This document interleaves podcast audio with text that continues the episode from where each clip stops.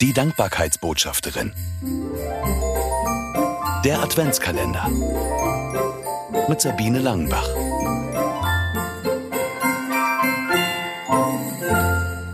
Sechster Dezember. Nikolaus-Legende. Der Junge trägt einen altmodisch gestreiften Schlafanzug. Das Mädchen ein langes rosafarbenes Nachthemd. Mit roten Wangen schauen sie durch eine halb geöffnete Zimmertür. Ihr glückseliger Blick geht auf den Boden. Dort stehen zwei Paar glänzende Stiefel, die mit Nüssen, Äpfeln und einem Lebkuchenmann gefüllt sind. Ich weiß nicht, wie oft ich das Bild in meinem mittlerweile zerfledderten, vergilbten Kinderbuch schon angeschaut habe.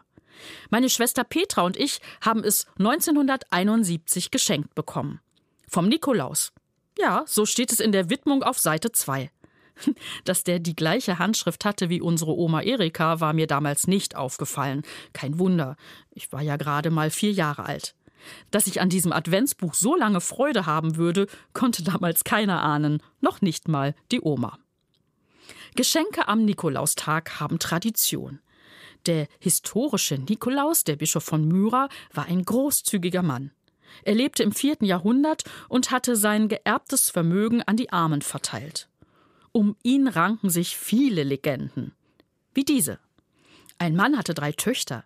Er wollte sie versorgt wissen, dafür hätten sie heiraten müssen.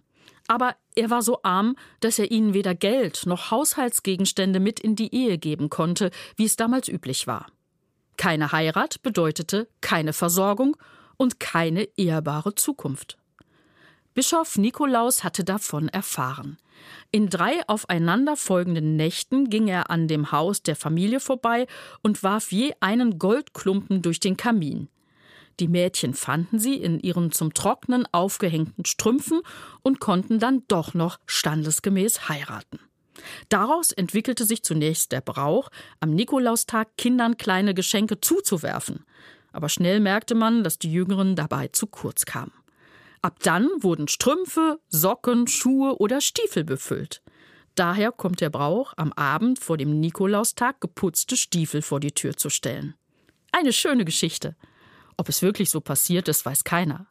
Aber das ist mir nicht wichtig. Für mich ist und bleibt Nikolaus, der Bischof von Myra, ein Vorbild in Sachen Nächstenliebe, Hilfsbereitschaft und Barmherzigkeit. Das möchte ich auch in meinem Umfeld umsetzen nicht nur am 6. Dezember. Wer ist dir zum Nikolaus geworden? Wer hat dir schon völlig uneigennützig in einer Notsituation geholfen? Wer hat dir gezeigt, was Nächstenliebe ganz konkret bedeutet?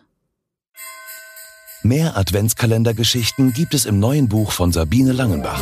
24 Mal dankbar im Advent. Es ist im Neufeld Verlag erschienen und erhältlich überall, wo es Bücher gibt. Weitere Infos auf www.sabine-langenbach.de.